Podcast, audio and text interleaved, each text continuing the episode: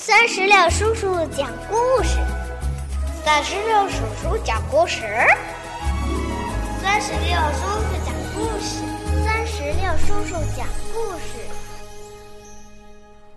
Hello，亲爱的小朋友们，你们好吗？我是酸石榴叔叔，又到了酸石榴叔叔给你讲故事的时间了。今天我们继续来讲让孩子受益一生的中华美德故事。这套故事书是由中国华侨出版社出版，由梁芳新编著。接下来，我们一起来收听故事《姜子牙大器晚成》。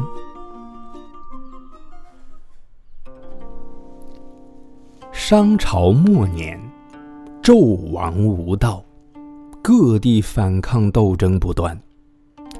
其中最勇猛的一支队伍，就是有一个叫……姬昌的人率领的，他就是后来的周文王。周文王死后，他的儿子周武王继承了他的遗志。经过数年的战争，商朝终于被灭掉了，周朝建立起来。周朝的建立呀，除了文王和武王的努力之外，还有一个人功不可没，他就是。姜子牙。姜子牙是商朝末年人，他的始祖曾经辅佐大禹治水，因为有功，所以被封了侯，一时间门庭显赫。但是到了姜子牙这一代，他的家境就已经衰落了。他年轻的时候，日子过得十分艰难。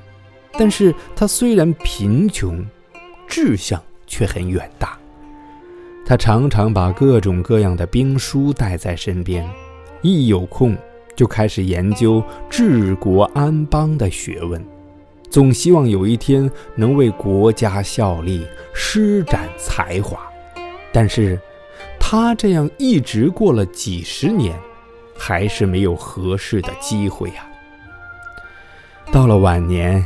眼看自己这须发斑白，还是一事无成，他只好天天坐在小溪旁垂钓，来打发无聊的时光。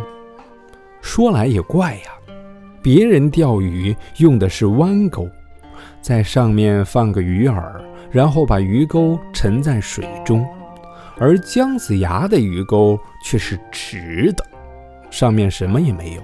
而且悬在半空中，他一边高高举着钓竿，一边自言自语地说：“不想活的鱼儿，你们要是愿意的话，就请自己上钩吧。”有一天，有个渔夫来到溪边，看到正在垂钓的姜子牙，感到十分不解，就对他说：“老先生。”像您这种钓法，到什么时候才能够钓到鱼呢？姜子牙举了举鱼竿，笑着说：“ 我并不是为了钓鱼，而是为了有一天能钓到王和侯。”姜子牙语出惊人，而且他的钓鱼方法与众不同。这事儿。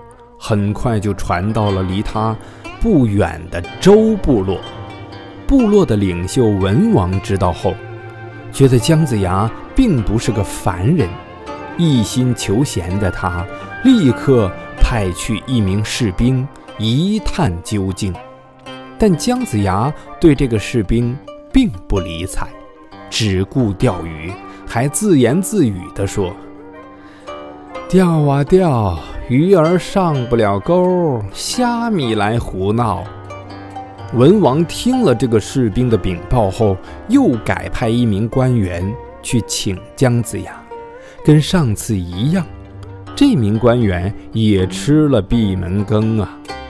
姜子牙还是边钓边说：“钓啊钓，大鱼没上钩，小鱼别胡闹。”文王终于意识到，这个垂钓者必定是位贤才。看来只有自己亲自去请他。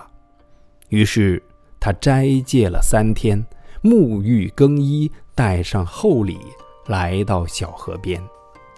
姜子牙见到文王诚心诚意的来请自己，就答应了为他效力。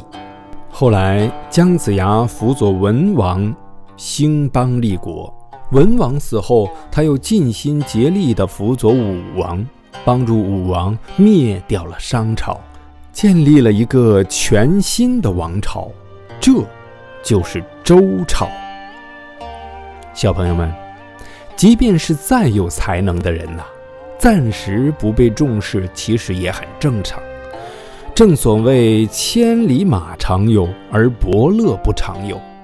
故事中的姜子牙就是一匹千里马呀，而文王就是他的伯乐。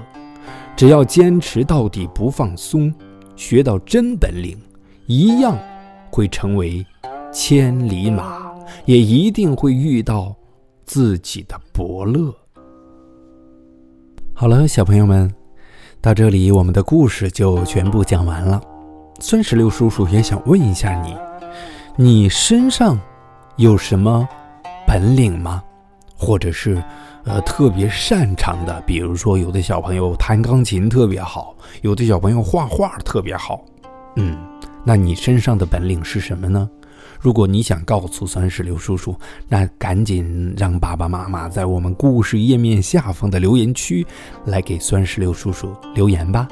好了，今天的故事到这儿就结束了，拜拜，拜拜，拜拜。更多精彩故事尽在酸石榴微信公众账号。